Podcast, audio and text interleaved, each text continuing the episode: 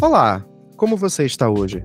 Seja bem-vindo à nossa sessão marcada, um podcast que discute temas em psicologia e saúde mental, com o objetivo de informar a sociedade sobre estes temas e auxiliar no combate à desinformação e à pseudociência. Meu nome é Rafael Mendes e meu colega nesta entrevista é o João Estevão. Ambos somos psicólogos e idealizadores deste projeto. O nosso tema de hoje é Segurança Pública e saúde mental, uma relação direta.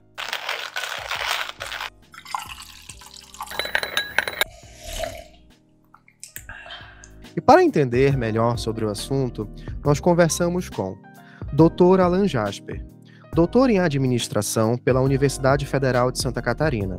Possui mestrado em desenvolvimento regional e atuou como pró-reitor de planejamento na Universidade Federal do Amapá. É também especialista em gestão empresarial. Atualmente, coordena os cursos de administração presencial e administração pública EAD. Nosso convidado é coordenador do projeto de pesquisa Segurança Pública e Defesa Social do Amapá, que envolve a construção do plano e da política estadual de segurança pública do Estado. Conversamos também com Natália Almeida, psicóloga, mestra em segurança pública pelo programa de pós-graduação em segurança pública da Universidade Federal do Pará. É especialista em avaliação psicológica e atua como psicóloga no posto de primeiro tenente do quadro complementar de oficiais da Polícia Militar do Pará. Doutor Jasper, seja bem-vindo. Muito obrigado, Rafael. Muito obrigado, João. Obrigado pelo convite. É, doutor, o nosso tema de hoje trata de uma relação direta entre segurança pública e saúde mental. Mas para a gente entender bem é, como esse processo se dá, antes de mais nada, nós gostaríamos que você pudesse explicar para os nossos ouvintes é, o que foi e, ou o que é né, o projeto de segurança pública do Estado que você está coordenando. Pode comentar de forma breve do que se tratou esse projeto e quais foram os pontos centrais do seu planejamento? Bom, resumindo um pouco, né, esse projeto, ele é um projeto de pesquisa, né, que é uma parceria entre a Universidade Federal da Amapá, que é a universidade é, que eu trabalho, e o governo do estado do Amapá, né, com a Secretaria de Justiça e Segurança Pública, né. Então essa parceria gerou um contrato né, que tem como um dos principais objetos a construção do Plano Estadual de Segurança Pública. Né? O que é esse plano? Ele é uma das metas do Plano Nacional de Segurança Pública. Né? Então, por meio de um Fundo Nacional de Segurança Pública, é, foram descentralizados recursos para que cada estado é, elaborasse o seu plano estadual. Então, no caso aqui da Amapá, é, o governo do estado contratou a universidade para auxiliar na elaboração desse plano. Então, estão envolvidos né, diversos professores né, da nossa universidade, uh, cerca de, de 12 integrantes que são membros da segurança pública, eh, e também alunos da universidade participando com a elaboração desse projeto e também na redação de artigos que nós estamos eh, nesse momento fazendo. E o Plano Nacional ele estabelece alguns indicadores e elementos norteadores para a redação desse plano. Então, alguns indicadores são determinados que devem constar. Então, são indicadores como homicídios, feminicídios, morte no trânsito, né, número de incêndios, né, no caso da atuação dos bombeiros, entre vários outros. Né, e a gente, localmente, eh, ainda inserimos outros que julgamos importantes para a nossa realidade local. É um plano muito grande, é um trabalho volumoso que nós tivemos. Então, para você ter uma ideia, ah, fizemos uma grande etapa de diagnóstico para entender a situação dos órgãos que estão envolvidos na segurança pública, né? No caso, Polícia Militar, Bombeiro Militar, Polícia Científica, a Polícia Civil e o nosso complexo penitenciário, que aqui se chama IAPEN, né? Então, fizemos audiências públicas em todos os municípios daqui do Amapá, no caso aqui são, são 16 municípios. Então, construímos equipes que se deslocaram a, aos municípios para fazer audiências públicas e conhecer as demandas da população. Ou seja, então, contar com a pernas, né? participação né? da sociedade civil também, né? Sim, sim, diretamente. Então, eu costumo dizer que o documento que a gente está finalizando, a gente deve entregar já é, agora em, em novembro, uh, é um documento que representa a voz do povo, né? Nós coletamos as informações diretamente da sociedade representada é, por meio dessas convocações que foram, foram publicizadas, né? A gente fez é, usamos diversos métodos de comunicação, né, até o WhatsApp local, até mesmo carro de som, uh, internet. Então, buscamos convocar as pessoas para que elas participassem uh, desse debate, que era uma oportunidade da população uh, conseguir participar diretamente da, da, elaboração das políticas públicas né, que envolvem a segurança pública. Doutor, na sua perspectiva, Existe uma intersecção entre saúde mental e segurança pública? Na sua visão, de que forma se daria esse encontro? Bom, eu vou, eu vou fazer uma abordagem, né, enxergando isso de dois lados, né, como se fossem dois lados de uma, uma mesma moeda. Né. De um lado, a gente tem a, a, saúde mental dos próprios profissionais de segurança pública, né, que prestam serviços à população. Então, a condição de saúde mental influencia em uma série de aspectos, né, a atuação deles, né, seja na, na abordagem que é realizada aos cidadãos, seja até mesmo em situações extremas, né, os índices de suicídio, que muitas vezes são altos, né, no caso da Amapá, em relação à média nacional, até que nós temos um, um, um índice baixo, né, de suicídio entre os integrantes das forças de segurança. Né? Nós fizemos todo esse levantamento de dados, é, o projeto levantou os últimos cinco anos e sempre comparando com o cenário nacional. Então, nesse caso específico, uh, nós temos um, um, índice baixo de, de suicídio. Né? Mas durante as entrevistas, né, nós, os próprios profissionais comentando né, que vivenciam muitas situações de estresse, é, fizeram é, é, uma série de reclamações, como questão de remuneração, da folga, às vezes a, rela a relação que eles têm com os superiores hierárquicos, né, como vocês devem imaginar, é, as forças de segurança têm, seguem né, uma hierarquia disciplinar rígida, né, bem é, delimitada, e segundo eles, né, são, eram esses né, os aspectos mais importantes né, na percepção dos profissionais que foram entrevistados. Né. Um outro viés é a percepção de segurança da própria população. Então, as pessoas muitas vezes se sentem constrangidas, né, às vezes ameaçadas. Para vocês terem uma ideia, uh, numa, numa das audiências públicas, uma moradora de uma cidade aqui chamada Serra do Navio, então ela ela foi, ela começou a fazer o relato dela, né, sobre o que acontecia na cidade, e aí mencionou sobre a, a questão do tráfico de drogas que existia. Então, quando nós concluímos a audiência, né, ela já veio até nós informar que já estava no celular com ameaças, né, vindo dessas desse segmento né, de crime, desse segmento de crime, para que ela parasse de falar. Então, com certeza, naquele meio né, que nós estávamos fazendo audiência, tinham pessoas é, ligadas a, a, esses, a esses criminosos né, que repassavam as informações sobre o que nós estávamos fazendo é, ali na cidade. Então, já de imediato, né, a moradora sofreu ameaças. Então, isso é só um exemplo, né, a situação que a população vive.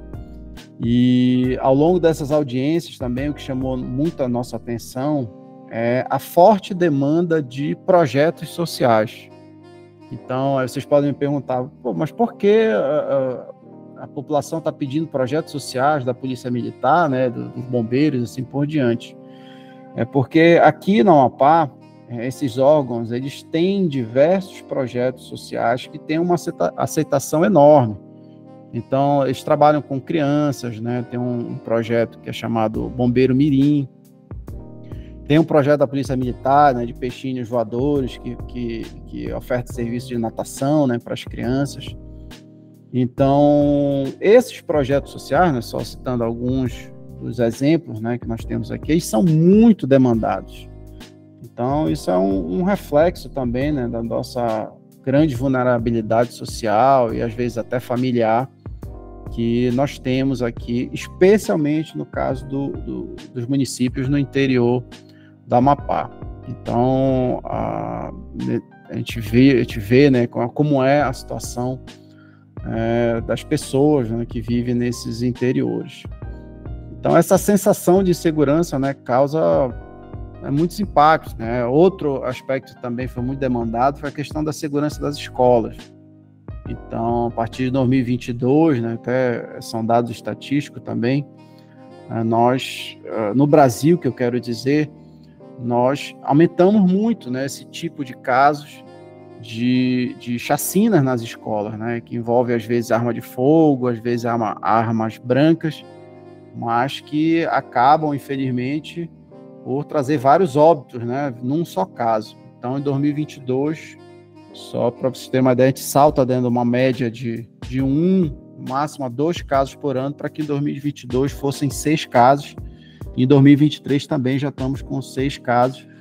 É, possivelmente aí é, a gente já vá, é, se ac acontecer mais um caso daqui para o final do ano, a gente já ultrapassa o ano de 2022. Então a gente decola essa média aí, mais de pelo menos 300% em relação aos anos anteriores. Né? Então, isso é um dado que chama atenção e cada vez que acontece, isso reverbera numa tensão muito grande para as famílias, né? para as crianças que vão para a escola. E aí isso reforça a situação das fake news, né? Então, quando alguém faz algum comentário nesse sentido, às vezes o pai, a mãe impede que a criança vá para a escola. Então, essa, essa preocupação com a segurança nas escolas também foi algo muito, muito relatado. Para nossa área da psicologia, a gente costuma dizer que a saúde ela tá muito, a saúde mental ela tá muito associada no processo da gente dar escuta para que uma pessoa possa falar sobre a sua dor. Nesse traslado por diversos locais no estado do Amapá, na sua perspectiva, doutor, foi visível é, as pessoas se sentirem bem e acolhidas, por estarem sendo ouvidas, por fazerem parte de um projeto é, de pesquisa robusto como esse? Sem dúvida. A, a, a todos os municípios prestaram né, muito apoio para que nós fizéssemos os, os eventos, né? então apoio da prefeitura, é, a população ia de bom grado né, em falar das suas demandas, da sua, da sua situação né, que era vivenciada em cada um desses municípios, mas ao mesmo tempo elas se mostraram muitas vezes incrédulas sobre aquele procedimento de audiência pública. E se mostravam muitas Imagina. vezes saturadas, saturadas, porque várias outras aconteceram em diversos outros segmentos, né? Saúde, quando tem um grande projeto na cidade, é convocada audiência pública, e, e muitas vezes se mostravam frustrados porque não verificavam mudanças, né? não percebiam mudanças, é, nenhuma mudança prática depois que essas audiências eram realizadas. É, a gente buscava demonstrar que era um trabalho sério né, de uma instituição como a universidade, conjunto com outros membros da segurança também, que a gente buscava Uh, e sempre buscamos, até agora, do início ao fim, né, eu falo que uh, esse instrumento, que é um instrumento administrativo, ele visa é, a mudança da, da organização. Logicamente, mudança para melhor, de tal forma que esses indicadores que, que são elencados, né, distribuídos ali, definidos pelo Plano Nacional de Segurança e mais outros que justamente criamos com esse intuito de, de ter um instrumento robusto, é, de que uh, uh, uh, esses indicadores, né, com um instrumento de planejamento bem construído, né, de forma profissional, que escute a população e também os membros da segurança, que ele possa ser um instrumento que, que vá afetar positivamente né, a redução dos indicadores negativos né, e o aumento do, do, daqueles que são favoráveis né, à, à melhoria da área da segurança. Você pode citar exemplos de países ou cidades onde é, projetos de segurança pública é, ou investimentos na segurança pública geraram impactos positivos na saúde mental da população? Bom, é, eu escrevi um artigo, tem cerca de dois anos atrás, e ele trata de uma teoria chamada teoria das janelas quebradas. É, e essa teoria, ela é, é, é um estudo muito interessante de um, de um psicólogo, inclusive, chamado Philip Zimbardo, ele fez um experimento muito interessante. Ele colocou um carro uh, em dois locais que tinham uma condição né, social, econômica bem distintas. Né? Um, um, carro ficou na região de Palo Alto, na Califórnia, isso na, no início da década de 80. E um outro carro ele deixou na região do Bronx, de Nova York, que era uma, uma região naquela época muito violenta. E como era de se esperar, a, o carro que estava lá no Bronx, em questão de minutos, começou a ser depredado, a ser todo furtado, né? Roda, é, é, depois arrombado, né? Começaram a, roubar a, as partes móveis, né? Que tem no interior do carro. E de tal forma que em algumas horas o carro estava completamente desmontado. E enquanto que o carro que estava na região de Palo Alto, na Califórnia, que é uma região mais era uma região mais desenvolvida, né? uma criminalidade baixa, o carro passou mais de uma semana sem ser tocado. E aí, em outro momento, eles fizeram o mesmo experimento, só que dessa vez eles quebraram as janelas do, desse carro. Então, e aí, para surpresa, né, que é, a diferença foi que, então, o do Bronx novamente foi todo depenado muito rápido, mas o que surpreendeu foi o carro que estava na região desenvolvida lá de Palo Alto, na Califórnia, que ele também foi depredado e assaltado num curtíssimo espaço de tempo. E aí, com base nessa teoria das janelas quebradas, né, um, um outro outro autor, né, é, eles fizeram um estudo muito interessante que baseado nesse experimento e se refere a, justamente na segurança, na política de segurança pública que foi feita em Nova York no início da década de 80, que tinha um índice de criminalidade altíssimo, uma condição muito diferente do que a gente tem, tem hoje. Então, eles fizeram uma política de tolerância zero à criminalidade, mas uh, o que impressiona e chamou a atenção, que inclusive por isso eu escrevi esse artigo, era que uh, eles davam atenção aos menores crimes. Então, se a gente tem o hábito de perseguir, né, de combater principalmente o crime organizado, é, os homicídios, né, que é, é geralmente é essa política é, das forças de segurança, né, combater o, os crimes mais pesados que causam maior dano, mas eles fizeram uma política um pouco diferente na, naquele momento lá em Nova York, que era combater a, a, os furtos, os, é, é, os ambulantes que ficavam importunando as pessoas é, nas ruas. E, e com essas pequenas ações, mudou um pouco a configuração da, daquela localidade. Né? As pessoas, quando viam os policiais andando na rua né, e evitando aquelas, aqueles pequenos, aquelas pequenas ilegalidades, é, isso trouxe uma percepção de segurança muito maior para a população.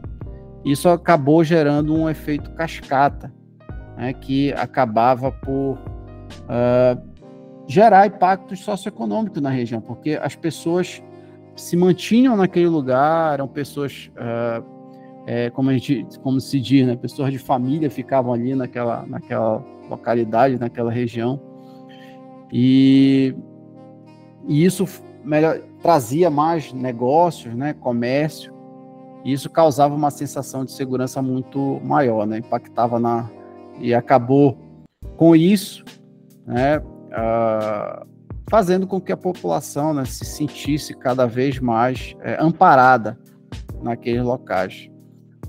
A gente vê no Rio de Janeiro recentemente, né, a, os, os, milicianos né, que queimaram 30 ônibus né, de um período de, de, de 24 horas. Então, o Rio de Janeiro é um exemplo né, desse caos social que a falta de segurança pode trazer.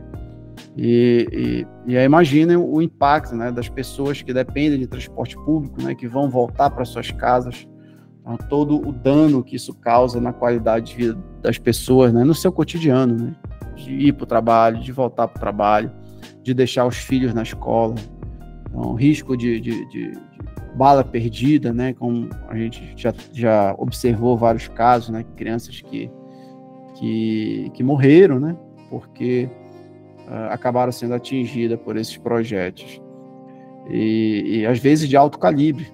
Teve também o, o roubo das armas militares, né, o, o, o alcance né, e a força né, do, do armamento .50 é, é impressionante. É capaz de furar a blindagem, por exemplo, de um, de um carro de transporte de valores. Né? Então, é, é um potencial de fogo muito grande que, quando acaba nas mãos aí do, do crime organizado, é, acaba trazendo um, uma consequência muito grande aí para uh, o combate ao crime, porque às vezes eles conseguem, inclusive, enfrentar a polícia com esse armamento de grosso calibre. É muito interessante saber que, aliás, é muito interessante evidenciar que a intersecção, esse cruzamento entre as áreas, no, no fazer ciência, é, é, sempre importante, a gente deve sempre ressaltar, principalmente na proposta da sessão marcada. Que resposta interessante. Doutor Jasper, muito obrigado pela sua participação, por trazer, mesmo que é, de forma mais sucinta, a, esse projeto, que claramente é um projeto muito robusto é, de segurança pública, para ser um exemplo é, do norte do país para o resto do Brasil. Muito obrigado pelo teu tempo e por essas palavras aqui para Sessão Marcada. Esperamos contar com você futuramente. Obrigado, Rafael, pela participação. Obrigado, João, pela participação, não, pelo convite. Né? É, é sempre um prazer, estou disposto né, a voltar aqui quando vocês precisarem para tratar, inclusive, de outros assuntos. E foi um prazer novamente participar.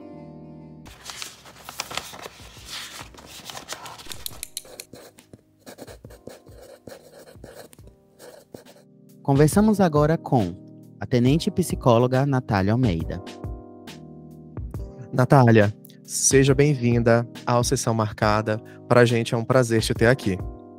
Olá, Rafael. Meu cumprimento a todos os seus ouvintes. Eu que agradeço o convite, né? E para mim é uma honra poder estar aqui, né? E uma honra também falar sobre esse tema que é extremamente importante para psicologia mas que infelizmente nem sempre é colocado em destaque como está sendo agora nesse momento, né? Principalmente quando a gente fala em áreas de atuação do psicólogo, é, que também é uma área muito rica para fomentar a pesquisa científica. Então é um prazer estar aqui e poder falar um pouquinho sobre esse assunto que é tão vasto. Que legal. Então, já para a gente começar, na sua percepção, qual é o papel da psicologia na segurança pública? Bom, é, na nossa Constituição é, diz que a segurança pública ela é um dever do Estado e é um direito e responsabilidade de todos, né? E aí a gente tem alguns órgãos de atuação na segurança pública na esfera federal, na esfera estadual, na municipal, enfim, cada um com suas atribuições. E quando a gente fala em segurança pública, na verdade a gente está falando em muitas variáveis que envolvem a segurança da população, né? Então, a gente está falando em policiamento, em preservação da ordem pública, do combate à criminalidade, à violência, claro, mas eu vejo para muito além disso. Né? A gente, quando a gente fala de maneira mais ampla em relação à segurança pública, a gente está falando em condições dignas de moradia, de acesso a serviços de saúde, de incentivo à educação, que são temáticas que vão influenciar também né, na segurança da população, na sensação de segurança da população, de maneira direta ou indireta. E aí, nesse sentido, eu vejo a atuação do psicólogo nessa esfera da segurança pública em dois polos é, que podem ser distintos de certa forma. Então, a gente tem, por exemplo, o psicólogo que pode atuar mais diretamente junto às comunidades que estão, de certa forma, mais vulneráveis né, à mercê da criminalidade, da violência, e, e, os efeitos desse contexto social todo vão, com certeza, influenciar, né, ter reflexos na saúde mental desses grupos. E também é, vejo a atuação do psicólogo numa outra esfera, que é do outro lado, né? dentro desses órgãos de segurança pública, é, onde o psicólogo pode atuar tanto na atenção à saúde mental dos agentes de segurança pública, é, ou seja, desses profissionais que estão ali lidando diretamente com a população, é, e também atuar enquanto assessores de gestores desses órgãos, né, para auxiliar na criação de políticas públicas, de protocolos, de manuais da atuação desses agentes de segurança pública. Natália, quais são então os principais desafios psicológicos, de saúde mental, que são enfrentados pelos profissionais da segurança pública, na sua percepção? Certo. Então, quando a gente vai atrás de pesquisas acadêmicas sobre saúde mental, de agentes de segurança pública, é, seja no Brasil, seja em outros países da Europa, das Américas, da Ásia, é, enfim, é, a gente se depara com pesquisas que apontam que a função do profissional de segurança pública, por si só, ela já é geradora de possíveis graus mais elevados de estresse. É, então, existiriam aí algumas profissões que estariam mais vulneráveis a, ao adoecimento pelo trabalho, nesse caso aqui nosso, um adoecimento mental, e a profissão dos agentes de segurança pública estaria entre essas mais afetadas. Então, é, falando de maneira geral, por exemplo, entre bombeiros e policiais, nas diversas instituições policiais que a gente tem no nosso país, a gente se depara com indivíduos que eles estão ali trabalhando sempre na iminência de uma situação emergencial. É, e essa dinâmica de trabalho, ela expõe esses agentes a eventos de grande risco, de desastres, de risco de morte, de longas jornadas de trabalho, de privação de sono, por exemplo, que podem aí, né, ao longo prazo, no acúmulo dos anos, desencadear níveis de estresse mais elevado comprometendo aí, talvez, a qualidade de vida e a saúde mental desses indivíduos. Então, um corpo e uma mente sempre em alerta, né? Exato, exatamente. Sempre essa necessidade de emitir respostas muito rápidas, né? Então, é, as experiências vividas nesse contexto, né, que é muito complexo da segurança, é o desafio de fato. É, e que podem gerar esses impactos que podem ser negativos na saúde mental desses agentes. Então, esses comprometimentos, eles podem, por exemplo, afetar a capacidade de tomada de decisão, que a gente acabou de falar, né, essa necessidade de tomar decisões de maneira muito rápida, poucos segundos ali, né, é, podem levar a, a, a, afetar a capacidade de concentração, de atenção, de memória, é, essa capacidade de reagir de forma adequada né, nessas situações de emergência, por exemplo. Excelente resposta. Partindo do ponto que você trouxe essa questão é, desse desgaste, desse corpo e dessa mente que estão sempre aí sobre aviso para uma situação emergencial que pode acontecer, quais são os principais sinais de alerta é, em saúde mental que esses profissionais de segurança pública precisam ficar atentos? É, antes, de, antes de responder a sua pergunta, Rafael, é, queria pontuar que as pessoas, de maneira geral, quando a gente se depara, por exemplo, na rua com um policial, com um bombeiro, é, a gente tende a olhar logo para a farda, né? Para o que ela representa, como um braço do Estado, por é exemplo. É verdade. E, e é comum que a gente, que esse olhar pare aí, pare na farda, nesse símbolo, né? E que se esqueça que ali dentro existe uma pessoa como qualquer outra.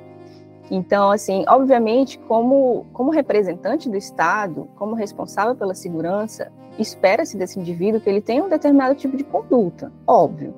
Mas, para além disso, principalmente nós, né, da psicologia, da área da saúde mental, a gente tem que sempre lembrar que existe um ser humano ali dentro também, como qualquer outro, né? Então, é importante manter em mente que, além dessas questões que a gente já falou é, antes, em relação a, a, características inerentes da profissão, esses sujeitos, eles também estão inseridos na população, eles também fazem parte da comunidade, eles também são cidadãos, né? E que também são afetados pelas problemáticas que envolvem a segurança pública de maneira geral. Então, é, essas pessoas podem estar passando por dificuldade financeira, por problemas de saúde, física, mental. É, alguns residem em localidades de periferia, por exemplo. É, Problemas então, familiares. Justamente. Então a gente precisa sempre manter em mente que além de um agente do Estado, existe ali também um ser humano, né? E aí, respondendo mais diretamente a sua pergunta, pra, ao meu ver, os sinais de alerta, eles não diferem tanto dos sinais de alerta que podem ser percebidos em outros contextos. Então, por exemplo, aquele profissional que tem faltado muito ao serviço, que apresenta um desânimo generalizado né, em relação ao trabalho, que tem apresentado, por exemplo, conflitos recorrentes com chefes, com colegas, em termos de relacionamento interpessoal, ou dentro de casa, com a família. É, aquele sujeito que apresenta muitas alterações de humor, picos de irritabilidade, insônia, pesadelos, é, ou que trazem discursos né, de sentimento de desamparo, de frustração ou de raiva, são sinais. Então, esses sinais de alerta, eles são comuns ao que se encontram né, em outros contextos. E aí eu acho que o, que, o diferencial, né, o que torna esses sinais emergenciais na área da segurança pública e com os agentes de segurança pública é o timing de atuação do psicólogo diante desses sinais de alerta, diante da possibilidade desse agente ter acesso a uma arma de fogo, por exemplo. Né? Então, é, o psicólogo precisa estar em alerta, é, redobrado talvez, para esses sinais. E, e, é por isso que é importante a gente falar do trabalho de prevenção em relação à saúde mental desses, desses agentes, né? Para que não chegue ao ponto desses sinais de alerta se desenvolverem tanto até representarem um risco iminente.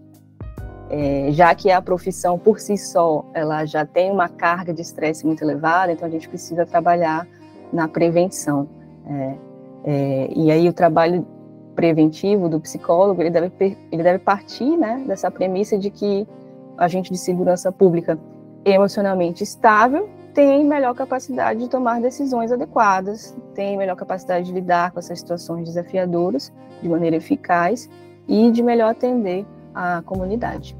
Que fala maravilhosa. É, realmente, essa, esse contexto que você traz sobre para além da farda, antes da farda, tem um indivíduo, tem um ser humano que tem as suas questões como qualquer outra pessoa, né? É, é, é muito importante para a gente ver um outro lado desse agente da segurança pública.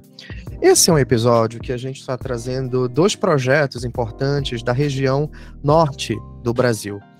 É, e falando de projetos, Segundo os dados divulgados pela Secretaria de Inteligência e Análise Criminal, o SIAC, vinculado à Secretaria de Segurança Pública e Defesa Social do Estado do Pará, a, o projeto das usinas de paz, elas estão promovendo a redução de ações criminosas em certos bairros da cidade de Belém do Pará. Você poderia nos explicar um pouco sobre essas usinas de paz e citar outros exemplos mundo afora de implementações de programas que promoveram segurança e qualidade de vida e, por conseguinte, saúde mental também? Vamos lá. É, esse trabalho é, mais próximo da comunidade é muito interessante, né, Rafael? Citando um exemplo mundo afora, por exemplo, logo me vem em mente o trabalho da polícia comunitária. A polícia comunitária, né, uma espécie de filosofia, de estratégia de trabalho que vem de um modelo da polícia lá do Japão, de muitos anos já, e que é referência no mundo todo, né? Uma referência a esse tipo de atuação. E tem esse diferencial de trabalho de forma mais presente no dia a dia dos moradores ali da, de uma determinada área.